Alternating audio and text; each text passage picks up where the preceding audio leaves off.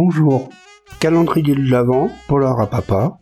Aujourd'hui, Carter Brown, Blague dans le coin. Édition série noire numéro 767 de 1962. L'auteur. De son vrai nom, Alan Geoffrey Yates, né en 1923 à Londres, Carter Brown entre à la Royal Navy en 1942, qu'il quitte en 1946. Il deviendra preneur de son à la British Acoustic Film pendant deux ans, filiale de la Gaumont britannique.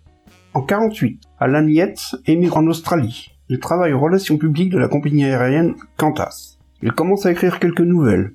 Au début des années 50, il est contacté par les éditions Horwitz pour participer à la série Horwitz Scientific Trailer. Entre 51 et 54, ce sont pas moins de 50 nouvelles qui vont être publiées sous le pseudonyme Tex Gonrad dans une édition bon marché, Lovely Mystery Series, alliant le genre policier au western, la romance à l'horreur. Dès 51, avec son roman A Date for Dolores, aux éditions Horvitz, Peter Carter Brown, premier pseudo qu'il utilisera pour signer ses romans, devient célèbre en Australie. Devant son succès, son éditeur songe à satisfaire les désirs de ses lecteurs, avides d'histoires de police américaines. Il fait donc signer un contrat de 30 ans à Alan Yates avec l'obligation pour l'auteur de rédiger un roman par mois et deux nouvelles. Le tout pour 30 livres sterling par semaine. De 51 à fin 52, il écrira donc une vingtaine de romans, mais c'est en 53 avec la publication de Venus Armed qu'il atteint les sommets de la célébrité et cesse de travailler pour se consacrer à l'écriture. Alors que ses livres se vendent à plusieurs milliers d'exemplaires en Australie, son éditeur Horwitz vend les droits aux éditions signées aux États-Unis. Le nom de l'auteur devient alors Carter Brown. En France, les éditions Gallimard achètent les droits pour publier l'auteur dans la collection Série Noire, qui compte parmi ses pensionnaires Peter Cheney, Raymond Chandler et bien d'autres. Carter Brown en profite pour voyager, faire vivre sa famille dans de belles et riches demeures, à New York, Hong Kong, Londres, Sydney.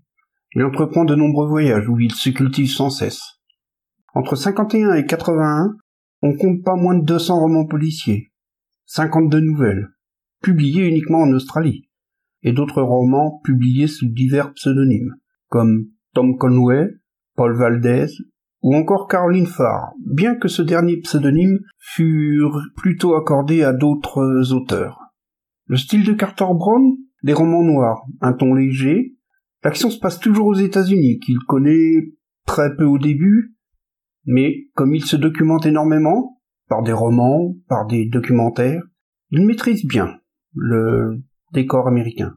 L'humour est toujours présent dans ses polars. Il a une écriture bien vivante, de l'action, des meurtres, mais jamais de violence. Carter Brown est un pacifiste. C'est aussi un homme très cultivé. Ses références littéraires, cinématographiques, artistiques en tout genre y sont nombreuses.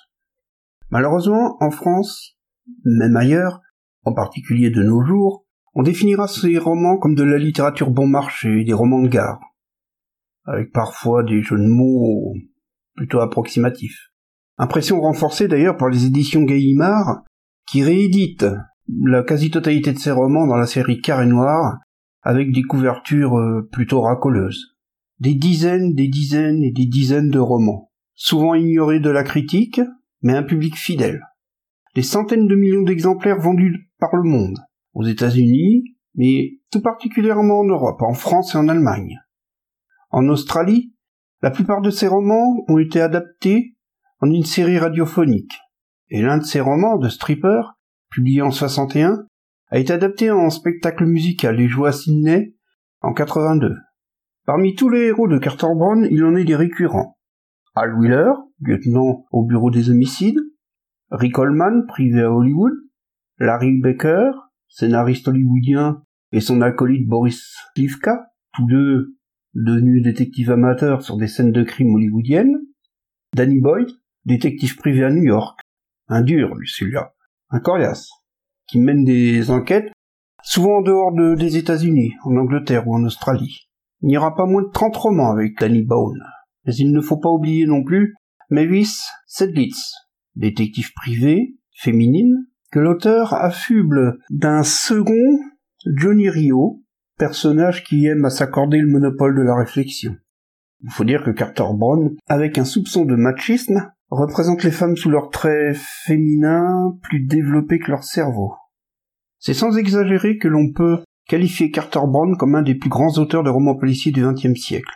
Malheureusement, il tombe dans l'oubli après sa mort en 1985 à Sydney. Son épouse a bien tenté de rééditer quelques-uns de ses meilleurs romans dans les années 90, mais les éditeurs rejettent la proposition en lui expliquant que Carter Brown est devenu obsolète, que les lecteurs n'apprécient plus ce genre de littérature légère. En Australie, en 97, on lui a tout de même attribué, à titre posthume, évidemment, The Need Kelly Award, la seule et unique récompense qu'il n'ait jamais reçue. Il serait déraisonnable ici de citer l'ensemble de ses romans et nouvelles tant qu'ils sont nombreux. Aussi nous nous contenterons de Blague dans le coin. Le résumé. Al Burlington est mon nom, le roi des comiques burlesques, à ma vue, le public vocifère et me lance des témoignages d'admiration, tomates, godasses, colifichets, divers.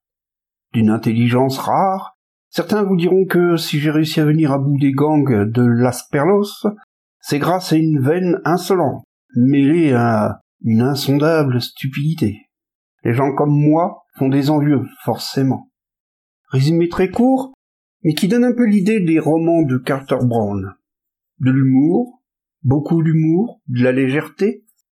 Version cinéma. C'est en 1963 que fut adapté au cinéma le roman Blague en coin par le réalisateur Maurice Labro. Tourné en partie à Las Vegas, il a pour vedette Fernandel dans le rôle du comique Jeff Burlington.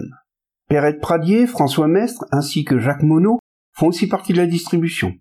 On ne peut pas dire que ce film fut une grande réussite. Certes, le casting est alléchant, mais quand en 1963, année du mépris, année tout ou presque était permis au cinéma, malgré un scénario où le réalisateur aurait pu se lâcher sans retenue, l'œuvre reste trop timide pour servir correctement le roman de Carter Brown. Pour l'anecdote, la musicienne et chanteuse américaine de jazz Nancy Holloway, de son vrai nom Nancy Brown mais qui n'a strictement rien à voir avec Carter Brown, tenait le rôle de Nancy la chanteuse. Rôle coupé au montage. Voilà. C'est tout pour aujourd'hui. Je vous donne donc rendez-vous demain pour de nouvelles aventures et une autre découverte.